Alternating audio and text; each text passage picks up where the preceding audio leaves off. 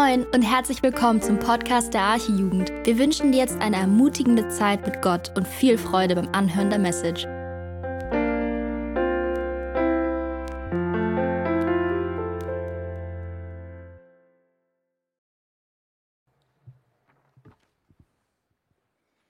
Ich bin nicht Niklas, offensichtlich. Ähm, ich halte auch keinen Impuls, aber ich werde den Bibeltext für heute Abend vorlesen. Und der steht in Johannes 3, die Verse 22 bis 36, falls ihr mitlesen wollt. Danach kam Jesus und seine Jünger in das Land Judäa, und dort verweilte er mit ihnen und taufte. Aber auch Johannes taufte zu Änon, nahe bei Salem, weil dort viel Wasser war, und sie kamen hin und wurden getauft. Denn Johannes war noch nicht ins Gefängnis geworfen. Es entstand nun eine Streitfrage von Seiten der Jünger des Johannes mit einem Juden über die Reinigung. Und sie kamen zu Johannes und sprachen zu ihm, Rabbi, der jenseits des Jordan bei dir war, dem du Zeugnis gegeben hast, siehe, der tauft, und alle kommen zu ihm. Johannes antwortete und sprach, Ein Mensch kann nicht empfangen, auch nicht eins, es sei ihm denn aus dem Himmel gegeben. Ihr selbst gebt mir Zeugnis, dass ich sagte, ich bin nicht der Christus, sondern ich bin vor ihm hergesandt. Der die Braut hat, ist der Bräutigam. Der Freund des Bräutigams aber, der dasteht und ihn hört, ist hoch erfreut über die Stimme des Bräutigams. Diese meine Freude nun ist erfüllt. Er muss wachsen, ich aber abnehmen. Der von oben kommt, ist über allen. Der von der Erde ist, ist von der Erde und redet von der Erde her. Der vom Himmel kommt, ist über allen.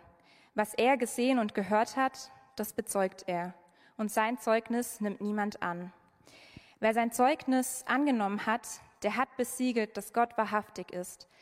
Denn der, den Gott gesandt hat, redet die Worte Gottes, denn er gibt den Geist nicht nach Maß.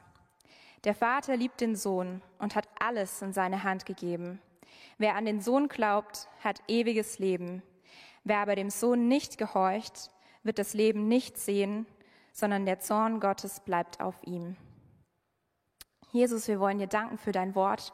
Danke, dass wir ja die Bibel haben, dass wir von ihr lernen dürfen. Und Jesus, wir wollen jetzt echt Niklas segnen äh, für die Zeit, in der er uns lehrt. Schenk uns offene Herzen, schenk uns offene Ohren und gebrauche du echt seine Worte. Lass seine Worte zu deinen Worten werden und lass uns einfach verstehen, was du mit dieser Textpassage meinst und lass uns einfach dir begegnen in dieser Zeit. In Jesu Namen. Amen. Könnt ihr mich hören? Ja, ah ja, langsam, glaube ich, geht's. Sehr schön, cool. Vielen Dank, Miri, für ähm, den Text, den du gelesen hast. Ich dachte, ähm, ich führe das einfach mal fort, was Yoshi letzte Woche gemacht hat. Ich finde das cool, wenn wir ein bisschen Abwechslung haben und jemand anders noch den Text liest. Sehr schön. Ähm, unser Text heute findet sich ähm, im Johannesevangelium, wie ihr wahrscheinlich schon mitbekommen habt bis jetzt. Ähm, und das Johannesevangelium ist ein biografischer Bericht über das Leben Jesu. Ich weiß nicht, wie viel du schon weißt von der Bibel oder wie lange du schon in der Jugend bist oder ob du zum ersten Mal hier bist. Es ist ein, ein, ein Buch der Bibel, das Johannesevangelium, und es ist ein Bericht über das Leben von Jesus. Dieser Jesus, der vor gut 2000 Jahren auf dieser Erde hier gelebt hat. Nicht in Deutschland, aber in Israel.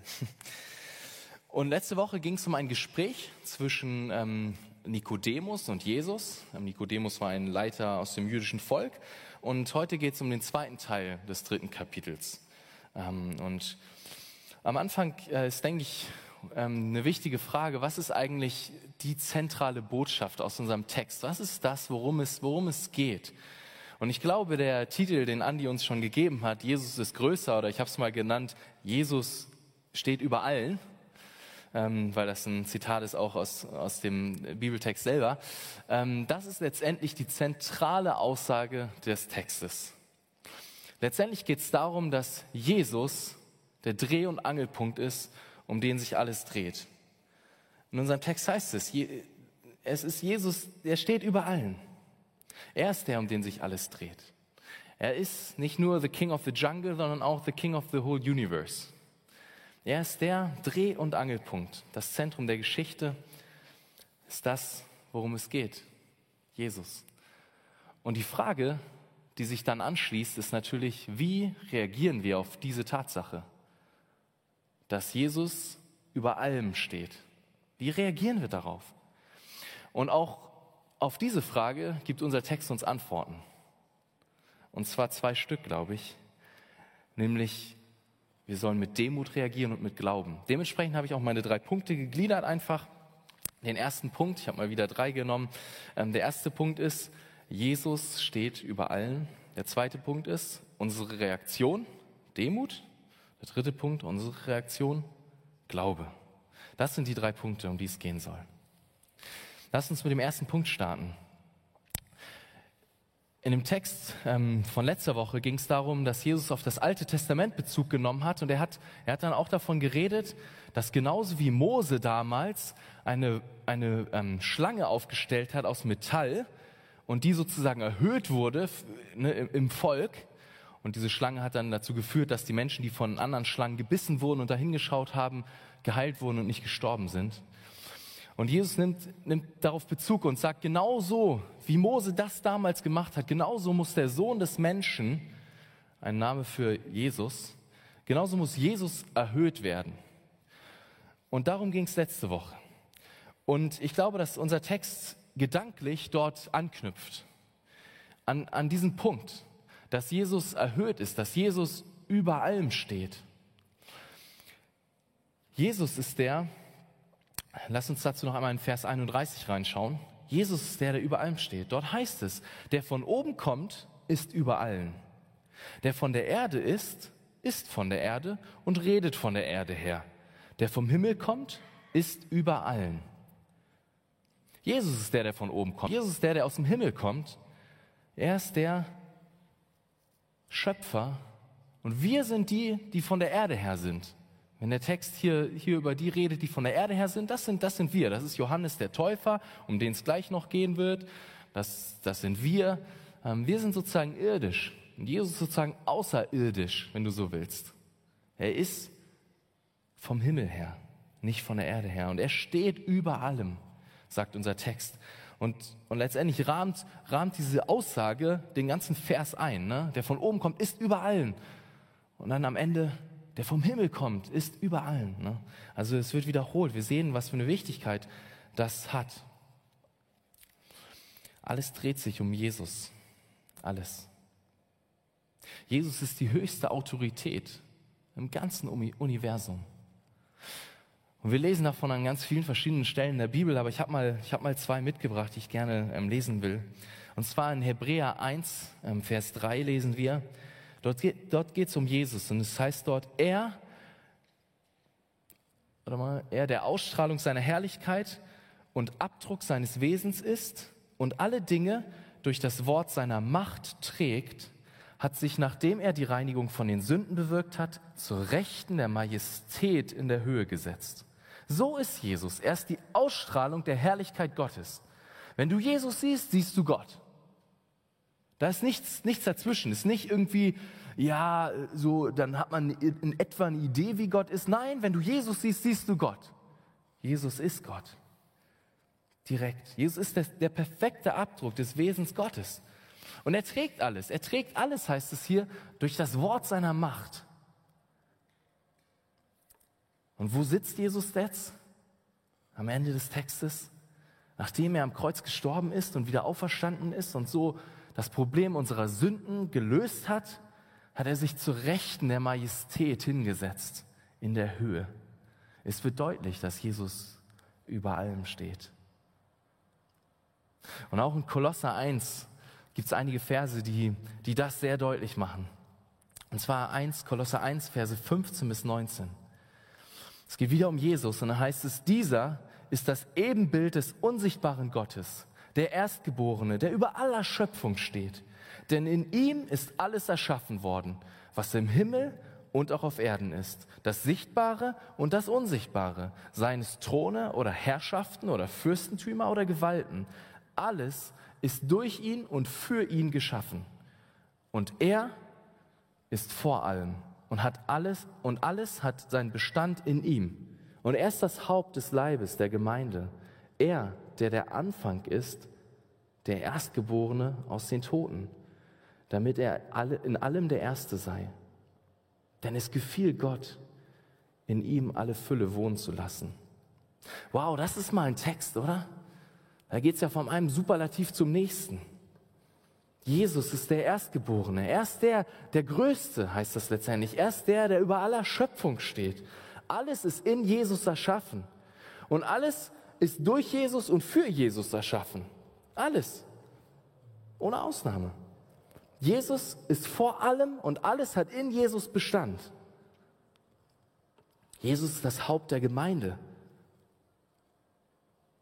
Jesus ist der Anfang, der Erstgeborene aus den Toten heißt es, der, der, der, als erstes am Kreuz aus den Toten wieder auferstanden ist. Er ist der Erstgeborene aus den Toten. Warum? Damit er in allem der Erste sei, heißt es in unserem Text. Denn es gefiel Gott, dass Jesus, in Jesus alle Fülle wohnt. Wow, so ist Jesus. Er ist absolut erhaben. Er ist absolut erhöht. Er steht über allen Dingen. Er ist die höchste Autorität, um den sich alles dreht. Und das völlig unabhängig von dir und mir.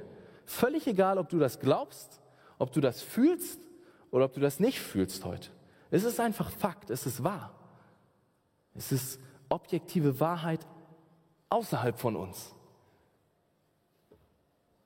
Unsere Kultur will uns weissagen, dass du hast deine Wahrheit, ich habe meine Wahrheit, aber das ist falsch.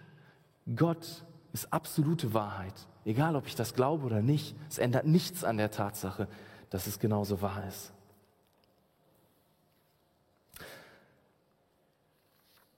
Also schau dieser Realität ins Auge. Blick dieser Realität ins Auge. Alles dreht sich um Gott. Denn es geht so schnell, dass wir denken, dass sich alles um alle möglichen anderen Dinge dreht. Dass sich alles, dass sich alles dreht um, um die Dinge im Hier und Jetzt, um die Dinge hier in unserem Leben und auch wenn das nicht unwichtige Dinge sind und Jesus sieht auch diese Dinge, ist es doch trotzdem so, dass sich alles um Jesus dreht.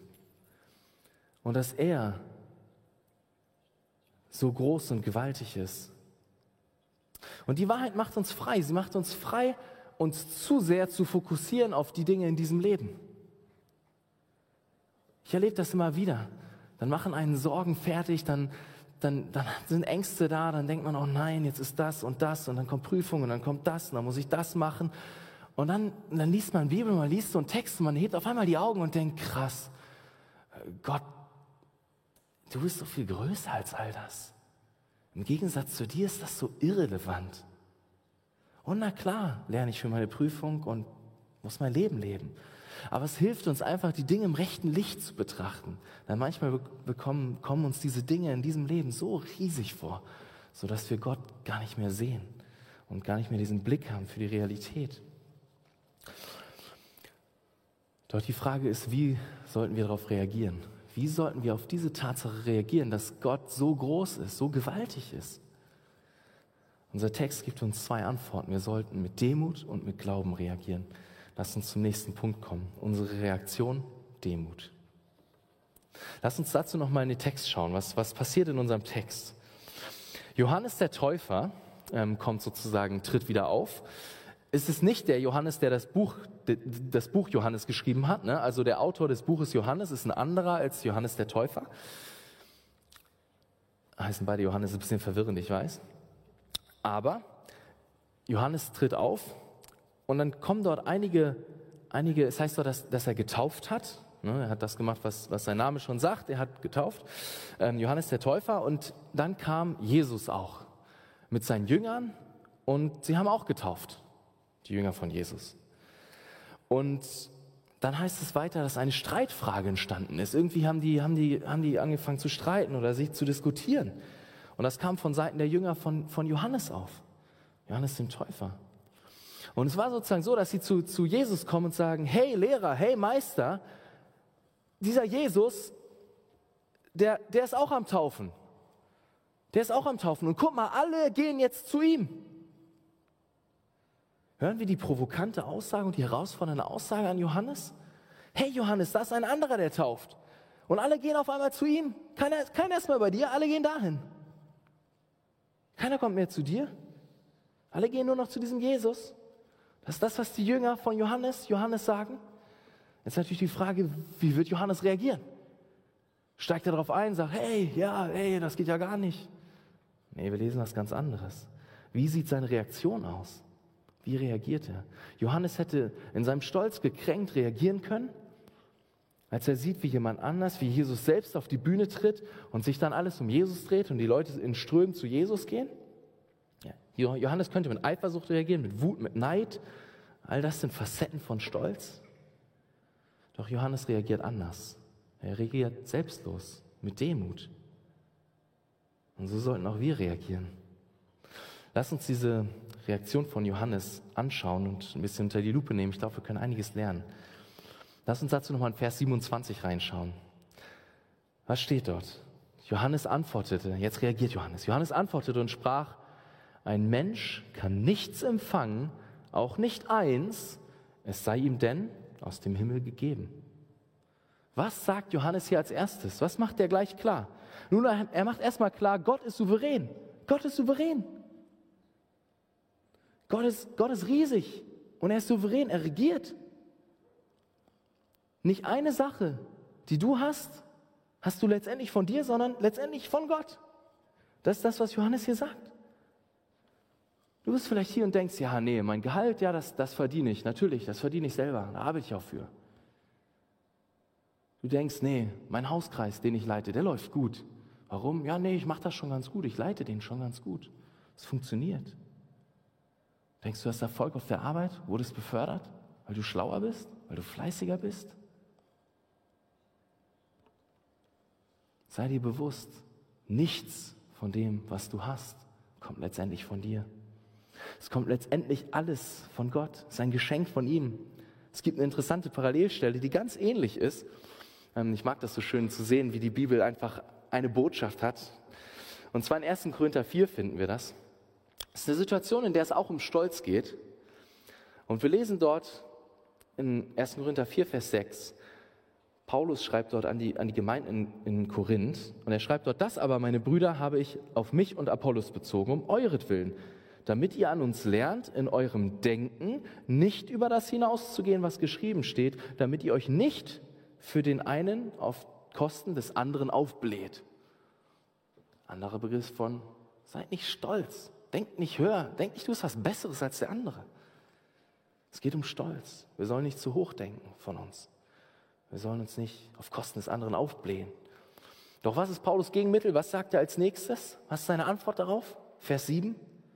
Denn wer gibt dir den Vorzug? Und was besitzt du, das du nicht empfangen hast? Wenn du es aber empfangen hast, was rühmst du dich, als ob du es nicht empfangen hättest? Paulus macht in 1. Korinther 4, Vers 7 ganz klar genau das Gleiche, was eben Johannes auch klar gemacht hat. Da ist nichts, nichts, was du nicht empfangen hast. Da ist nichts in deinem Leben, was du nicht letztendlich aus Gottes Hand hast. Und warum tust du dann so und erhebst dich in deinem Stolz über andere, als hättest du es dir selbst erarbeitet letztendlich?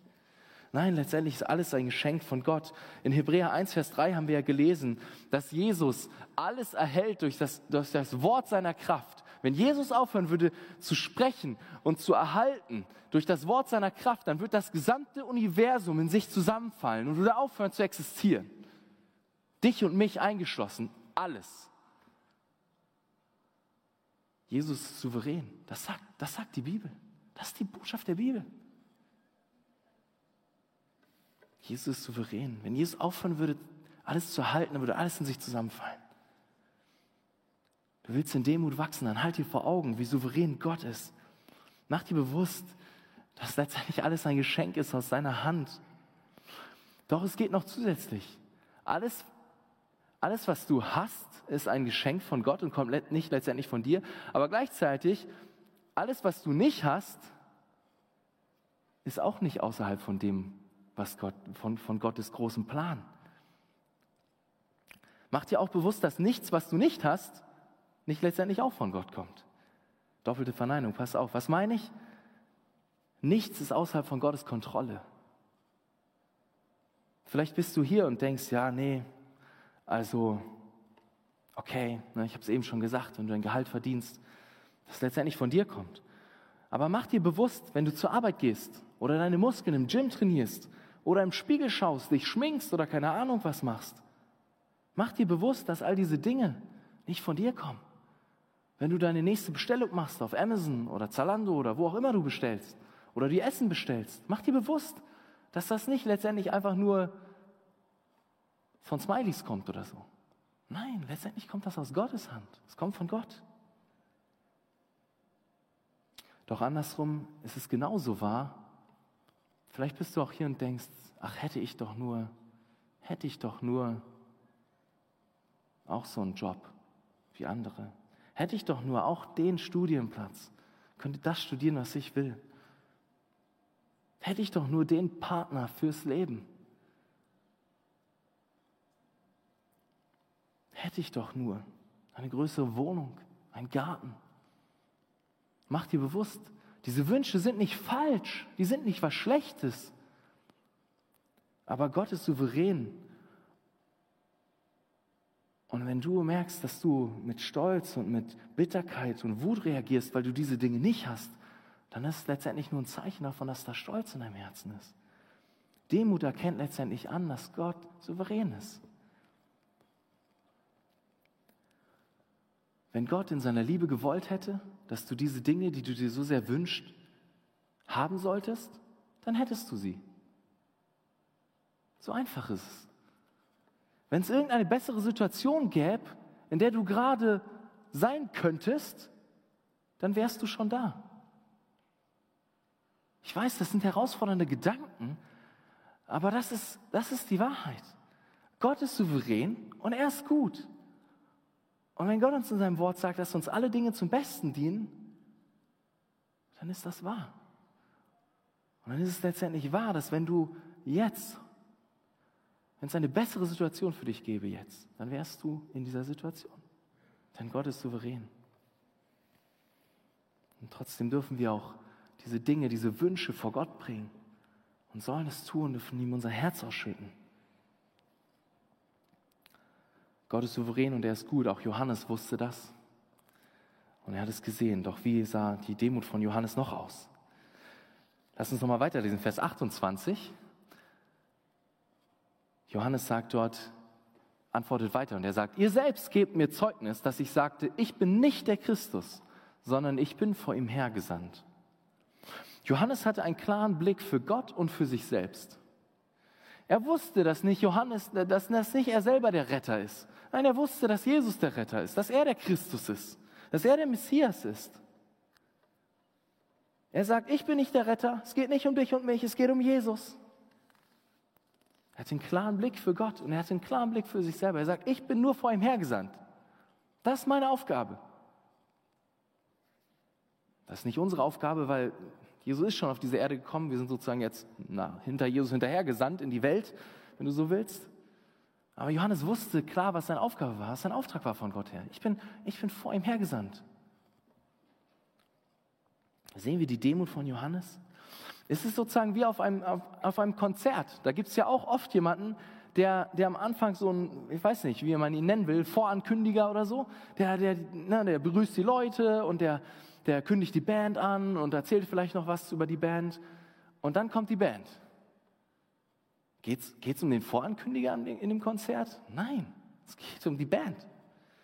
Genauso bei, bei Johannes. Es geht nicht um Johannes, es geht um Jesus. Und das, das sagt er und das sagt er ganz bewusst. Sehen wir die Demut von Johannes da. Er sagt, er ist, er ist konfrontiert mit dieser Versuchung, stolz zu sein. Die, die Jünger kommen und sagen, hey, Johannes, alle gehen zu Jesus. Was ist los? Und er sagt, ich bin nicht der Christus, ich bin nur vor ihm hergesandt. Er sieht, was, er sieht, wer Gott ist und er sieht auch seine eigene Rolle, seine eigene Identität. Und deswegen ist auch ein wichtiger Punkt, wenn du in Demut wachsen willst, dann bete um diesen klaren Blick für Gott, aber sei dir auch bewusst, wer du bist. Denn Demut geht immer mit Realität einher. Demut ist nicht, ich denke, ah ja, ich bin ja nix und ich kann ja nix und, und so weiter. Das ist nicht Demut. Das ist meistens versteckter Stolz. Demut geht immer mit Realität einher. Und wenn Jesus uns in seinem Wort sagt, welche Identität wir haben, als Christen, dann ist es demütig, diese Realität zu sehen, anzu, anzuerkennen. Johannes stellt sich hier nicht groß raus, als er sagt, ich bin vor ihm hergesandt. Nein, aber er hat einen klaren Blick auch für seine eigene Identität. Also mach dir bewusst, dass du ein Kind Gottes bist. Mach dir bewusst, dass du geliebt bist, dass du angenommen bist. Mach dir bewusst, dass du Licht und Salz bist in dieser Welt, dass du ein Mitarbeiter bist von Gott, aber auch ein Diener Gottes, ein Sklave Christi. Das sind alles Sachen, wo es um unsere Identität geht als Christen. Mach dir, sei dir dieser Identität bewusst, wenn du in Demut wachsen willst. Denn diese Identität ist nicht in dir außerhalb von Christus begründet, sondern sie ist in dir, weil du in Christus bist, weil du in Jesus bist. Doch lass uns noch mal weiter in den Text schauen. Johannes macht, setzt noch einen drauf. Er sagt in Vers 29 weiter. Vers 29, dort redet er weiter und er sagt, der die Braut hat, ist der Bräutigam. Der Freund des Bräutigams aber, der dasteht und ihn hört, ist hoch erfreut über die Stimme des Bräutigams. Diese meine Freude ist nun erfüllt. Johannes bezeichnet sich hier oder bezeichnet Jesus hier als den Bräutigam und sich selbst als den Freund des Bräutigams. Und dann heißt es, jetzt hört, ne, Johannes hört die Stimme von Jesus und es heißt, er ist hoch erfreut, der Freund des Bräutigams ist hoch erfreut. Johannes sieht sich nicht angegriffen durch Jesu Auftreten. Nein, er steht einfach da und freut sich über Jesus. Er reagiert nicht in seinem Stolz und versucht sich über Jesus zu stellen oder sich zu erheben, sondern er reagiert in Demut und er freut sich über Jesus, Ausdruck seiner Demut. Und die Frage ist, wie sieht das in deinem Leben aus? Freust du dich an Jesus? Ist das, was du sagen würdest, was dein Leben kennzeichnet? Dass du dich an Jesus erfreust? Ringst du darum, kämpfst du darum, wenn du Bibel liest, wenn du im Lobpreis bist, betest du, Jesus, lass mich, mich, schenk mir mehr Freude an dir. Die Freude an Jesus ist so zentral im Leben für uns als Christen. Doch wir müssen uns hier auch noch eine andere Frage stellen. Und zwar, ob wir uns auch mit anderen freuen können. Johannes hat sich einfach gefreut über Jesu Auftreten. Jesus kam auf die Bühne, alle Leute gingen zu ihm und er hat sich gefreut. Das war seine Reaktion. Und die Frage an dich und mich ist heute, kannst du dich mit anderen mitfreuen? Vielleicht sind es enge Freunde, die, die in einer Situation sind, die wo du eigentlich auch gern wärst. Vielleicht haben sie schon den Abschluss, Uni oder Ausbildung, keine Ahnung, und du noch nicht. Oder, oder was, das, was auch immer für eine Situation da ist. Vielleicht geht es darum, dass du dir auch eine größere Wohnung wünschst und denkst, oh Mann, ich hätte auch gern so eine, so eine tolle Wohnung, so ein tolles Wohnzimmer, so eine tolle Couch. Oder vielleicht geht es auch darum, dass du dir einen Partner wünschst und sagst, hey, hätte ich doch auch nur einen Ehepartner. Und du bist hier und du bist verheiratet und du siehst bei anderen Paaren, die kriegen irgendwie ein Kind nach dem anderen, aber bei dir selber klappt es nicht so richtig. Die Frage ist, wie reagierst du in deinem Herzen? Kannst du dich mit anderen mitfreuen? Johannes konnte sich einfach selbstlos mitfreuen mit anderen. Ich wünsche dir und mir so sehr, dass wir darin wachsen. Ich glaube, wir werden viel glücklichere Menschen, wenn wir befreiter werden von uns selbst, uns einfach an anderen mitfreuen zu können.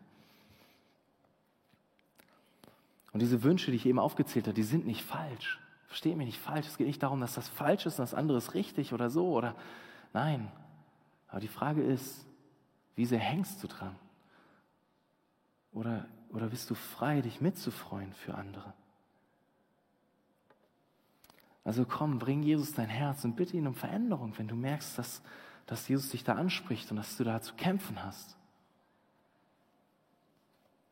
Bitte, Jesus, dass er dich verändert. Und ich meine, das ist auch ein Prozess, das geht nicht von jetzt auf gleich, das ist klar. Ich merke das auch immer wieder in meinem Leben, dieser Punkt, der spricht mich immer wieder an, weil ich merke, boah, ich wünsche mir so viel mehr Wachstum in dem Bereich. Zum Beispiel ganz praktisch geht es mir häufiger so, wenn wir donnerstags beim Fußballspielen sind. Dann ist es ja häufiger mal so, dass man eine Mannschaft kriegt und dann ist man vielleicht in der Mannschaft gelandet und man fängt an zu spielen irgendwie und dann merkt man so, ja, man verliert ein Spiel nach dem anderen. Okay, es läuft irgendwie nicht so. 3-0, 4-0, boah, okay, endlich mal ein Tor geschossen. Aber trotzdem 4 zu 1 verloren. Und letztendlich merke ich dann schnell, wie in meinem Herzen es losgeht, dass ich denke, krass, ah, ich will eigentlich, eigentlich will ich, dass sich was ändert. Ich will, und, ich merke, ich werde genervt, ich werde bitter oder ich will den Kopf in den Sand stecken, denke mir, ach, bringt doch eh nichts, wir haben einfach das schlechtere Team, es klappt nicht. Aber die Frage ist, wie reagierst du in der Situation? Wie reagiere ich dann? Ich merke, ich, ich, wie schnell ich dann genervt reagiere. Aber ich glaube, Jesus will, dass wir mehr und mehr selbstlos reagieren, uns mitfreuen, mit den anderen mitfreuen. Das heißt nicht, dass wir auch nicht ehrgeizig kämpfen können oder auch gewinnen wollen, das ist okay. Aber kann ich mich mit anderen mitfreuen? Das ist die Frage. Es gibt so viele andere Bereiche in meinem Leben, wo ich das auch noch sehe. Ähm, ich wünsche mir einfach, in dem Bereich zu wachsen. Aber das vielleicht mal so als Beispiel, um mich mit reinzunehmen, ähm, wo das so ganz praktisch wird, auch in meinem Alltag. Doch lass uns noch eine letzte ähm, demütige Bemerkung äh, anschauen von Johannes. Und zwar in Vers 30 geht es weiter. Wie, wie antwortet er noch? Er sagt letztendlich, er muss wachsen, ich aber abnehmen. Am Ende von, von der Reaktion von Johannes steht noch dieser Satz.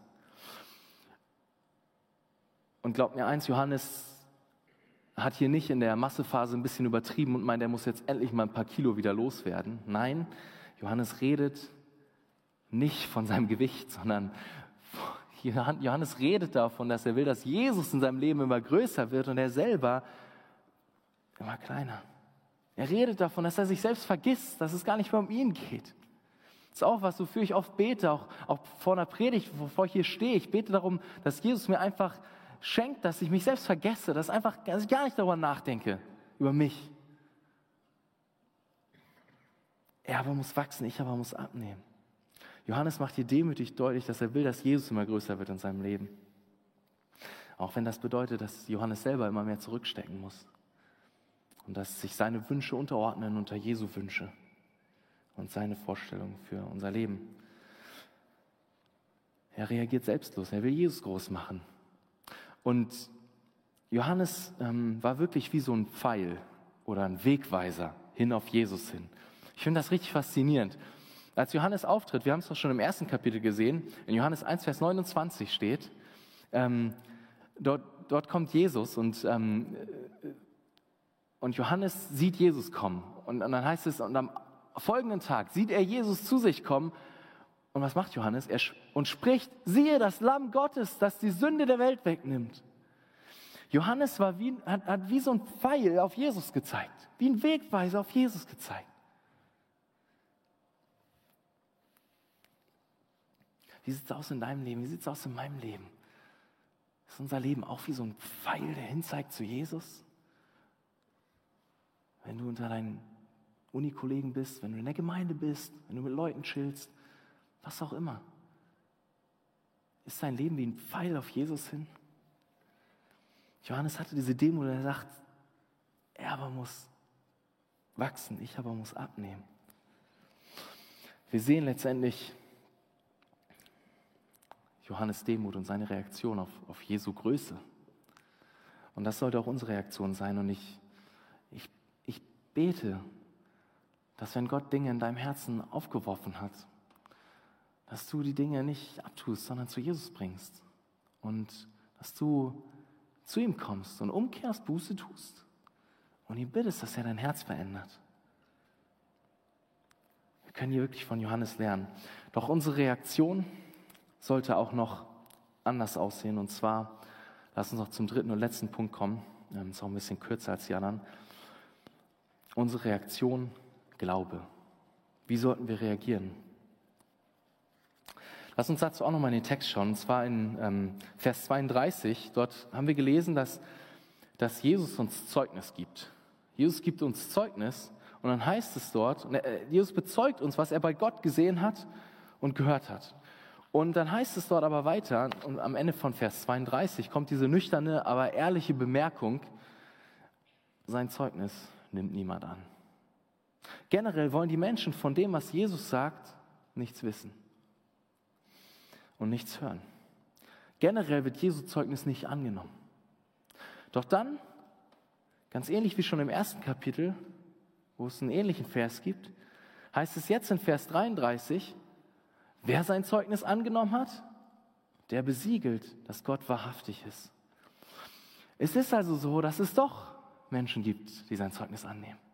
Und wer das tut, der besiegelt oder bestätigt, setzt sozusagen seinen Stempel drunter, dass Gott wahr ist, dass er wahrhaftig ist, dass das, was er sagt, wahr ist, dass, dass er real ist. Das ist letztendlich, das passiert, wenn wir, wenn wir Jesu Botschaft Glauben schenken. Setzen wir unseren Stempel drunter und sagen, Gott ist wahr, Gott ist real. Er ist wahrhaftig. Doch am Ende endet unser ganzes Kapitel und unser Text noch mit zwei verschiedenen Optionen. Am Ende kommt noch eine zusammenfassende Abschlussbemerkung, und zwar in Vers 36. Vers 36 nimmt auch nochmal Bezug auf, auf einige Verse, die auch schon letzte Woche dran kamen. Es ist ganz spannend, wie das alles zusammenhängt. So cool zu sehen, wie, ähm, wie es alles aus einem Guss kommt, sage ich mal. Und in Vers 36 zeigt uns Johannes nochmal zwei verschiedene Optionen auf. Zwei Wege.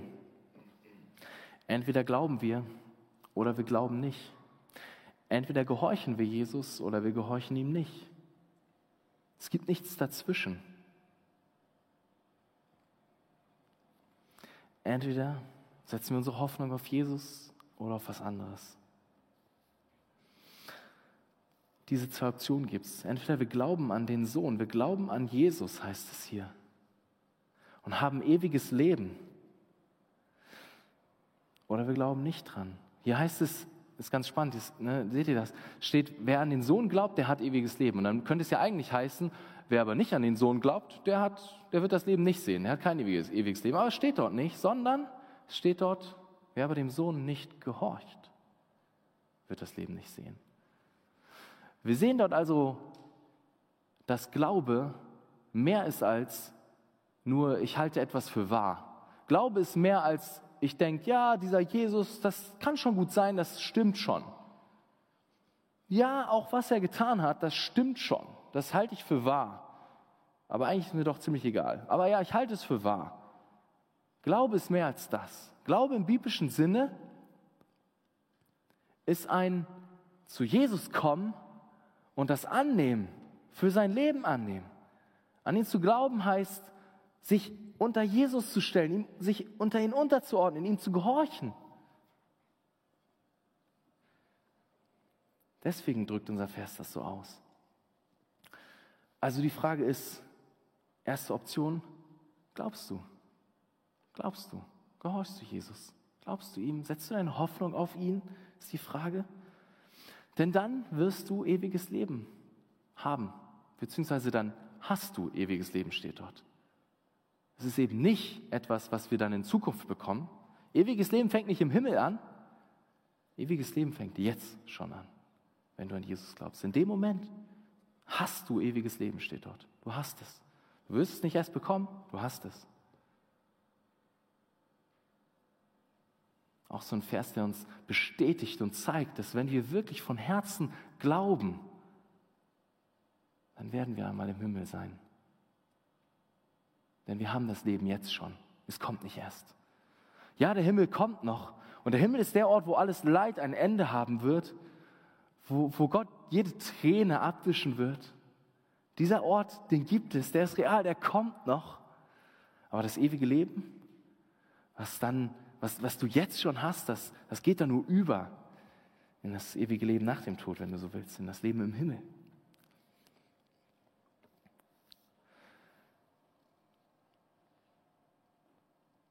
Doch es gibt auch eine andere Option. Wenn wir nicht an Jesus glauben, dann heißt es, werden wir das Leben nicht sehen, sondern was ist dann? Dann bleibt der Zorn Gottes auf uns. Und glaub mir, es gibt nichts Schlimmeres, als dass der Zorn Gottes auf dir bleibt. Es gibt nichts Schlimmeres. All das Leid in dieser Welt ist nichts, nichts im Vergleich zu dem Zorn Gottes. hört mir genau zu. Ich sage nicht, dass all das Leid in dieser Welt nichts ist und unbedeutend ist und egal ist und, und überhaupt keine Rolle spielt. Das ist nicht meine Aussage. Aber mach dir bewusst, dass der Zorn Gottes so schrecklich ist, dass all das Leid, was man hier auf dieser Erde erleben kann, nichts dagegen ist. Doch andersrum gilt es genauso. Der Himmel ist so viel größer als alles, was wir uns vorstellen können. Und er wiegt das Leid hier auf dieser Erde um ein Millionenfaches auf.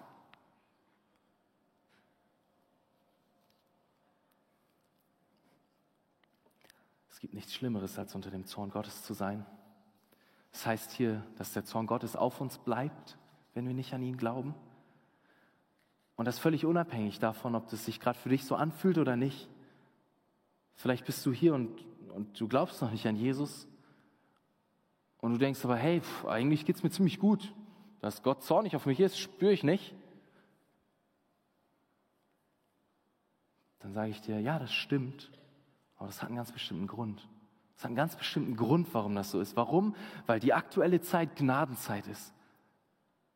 Wir sind noch nicht im Himmel und wir sind noch nicht in der Hölle. Aktuelle Zeit ist Gnadenzeit. Es gibt eine allgemeine Gnade, die Gott allen Menschen zukommen lässt. Das heißt an einer Stelle in der Bibel, er lässt die Sonne aufgehen über die Gerechten und die Ungerechten, über die, die an Jesus glauben und deswegen gerecht sind oder die, die ja nicht an Jesus glauben und deswegen nicht gerecht sind. Gott lässt die Sonne über allen aufgehen.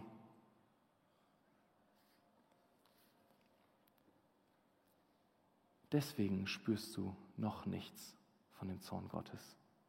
Mach nicht den Fehler zu denken, dass das alles nicht wahr ist, nur weil du davon nichts spürst gerade. Unsere Gefühle sind trügerisch, auch in der Hinsicht. Es, gibt mal ein, ein, es gab mal ein sehr passendes Bild aus einer Predigt, was mich sehr geprägt hat auch und sehr angesprochen hat. Und das will ich, will ich noch mit euch teilen am Ende.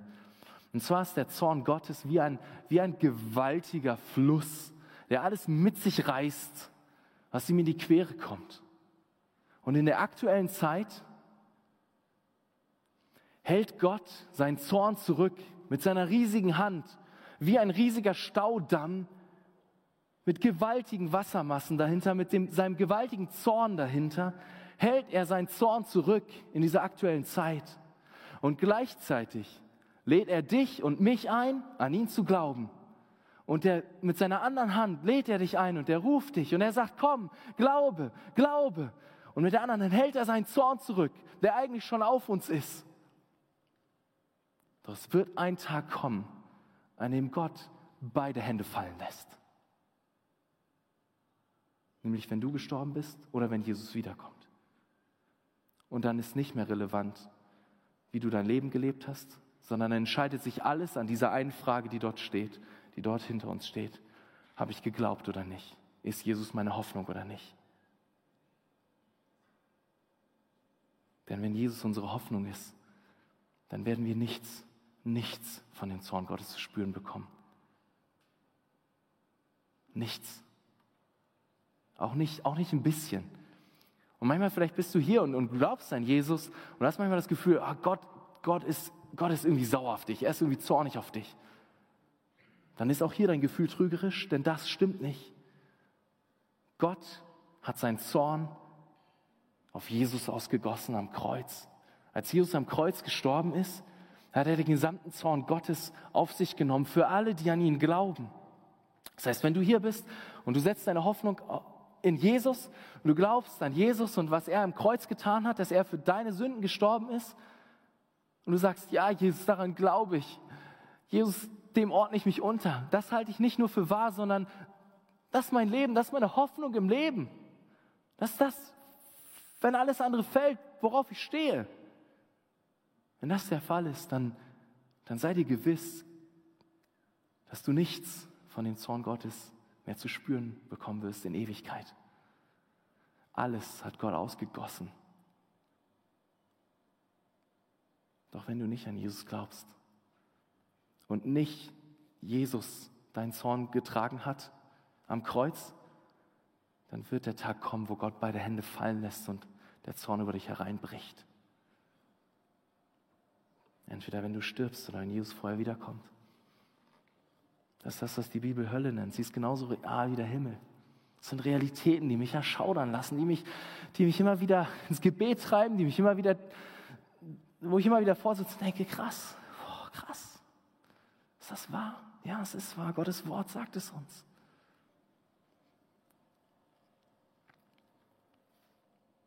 Es muss nicht so enden mit dir. Es muss nicht so enden. Glaube an Jesus. Setz deine Hoffnung auf ihn. Glaube doch nur an ihn. Und du wirst das ewige Leben haben. Dem, ab dem Moment, wo du glaubst, hast du das ewige Leben. Nimm diese Botschaft ernst. Nimm sie an. Setz deine Hoffnung auf ihn. Es ist der Glaube, es ist die Gnade, die uns rettet. Nicht unser Tun.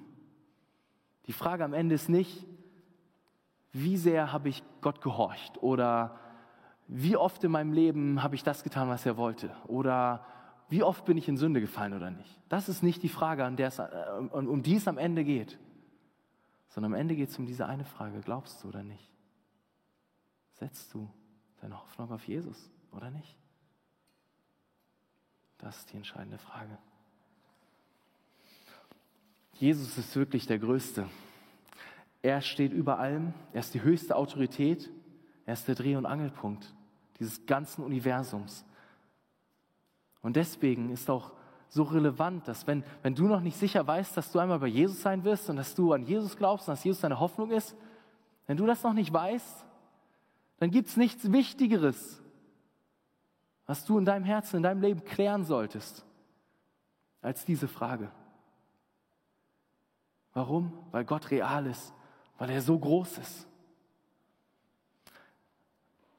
Also lasst uns auf diese Größe von Gott reagieren. Lasst uns reagieren. Lasst uns, lasst uns mit Demut reagieren. Lasst uns von Johannes lernen, wie er reagiert hat, mit Demut. Und lasst uns mit Glauben reagieren.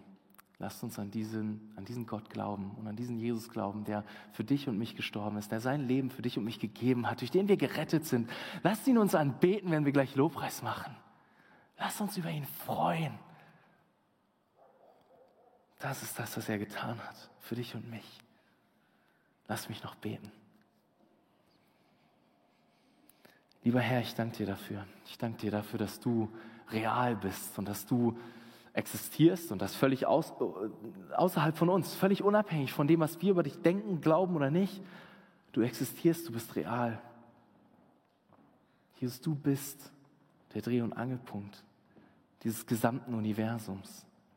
Du bist das Zentrum der Geschichte. Du bist der Mittelpunkt. Jesus, und ich möchte dich so sehr darum bitten, dass wenn Leute hier sind, die, die noch nicht an dich glauben, die noch nicht, noch nicht ihre Hoffnung auf dich gesetzt haben, dann bitte ich dich so sehr, dass du neues Leben schaffst in den Herzen, dass du schenkst, dass, dass Menschen ihre Hoffnung auf dich setzen, dass du schenkst, dass, dass sie erkennen, was für ein Problem sie vor dir haben, dass Zorn auf ihnen liegt, weil sie Sünder sind, weil Schuld da ist vor dir. Aber Jesus, danke, danke, dass du ans Kreuz gegangen bist. Danke, dass du dein Leben gegeben hast, damit wir nichts mehr von dem Zorn Gottes spüren müssen, sondern nur noch deine Liebe spüren, Jesus. Dafür danke ich dir. Jesus, ich bitte dich so sehr darum, dass du Veränderung schenkst in unseren Herzen, in meinem Herzen, aber auch in unser aller Herzen diese Art von Veränderung, für die ich eben gebetet habe, wenn es noch nicht geschehen ist, aber ich möchte dich auch so sehr darum bitten, dass du uns Demut schenkst, dass du uns in Demut wachsen lässt, Herr. Jesus, die einzig angebrachte Reaktion, wenn wir deine Größe sehen, ist demütige Anbetung, nichts anderes. Demütige Anbetung. Und darum bitte ich dich, lass uns das mehr und mehr tun. Jetzt, wenn wir hier sind, Lobpreis machen, aber auch, wenn wir im Alltag sind und unser Leben leben, lass uns dich anbeten mit unserem Leben. Lass uns in Demut wachsen. Herr, schenk das bitte. Danke, Jesus, für dein Wort. Danke für dein kostbares Wort, dass es uns die Wahrheit ähm, zeigt, dass wir dich darin sehen können. Danke, Jesus. So öffne doch wirklich jetzt unsere Augen im Herzen, dass wir deine Herrlichkeit, deine Schönheit, deine Größe sehen, dass uns, wir uns mehr an dir freuen, Jesus. Darum bitte ich dich. In deinem Namen, Jesus. Amen.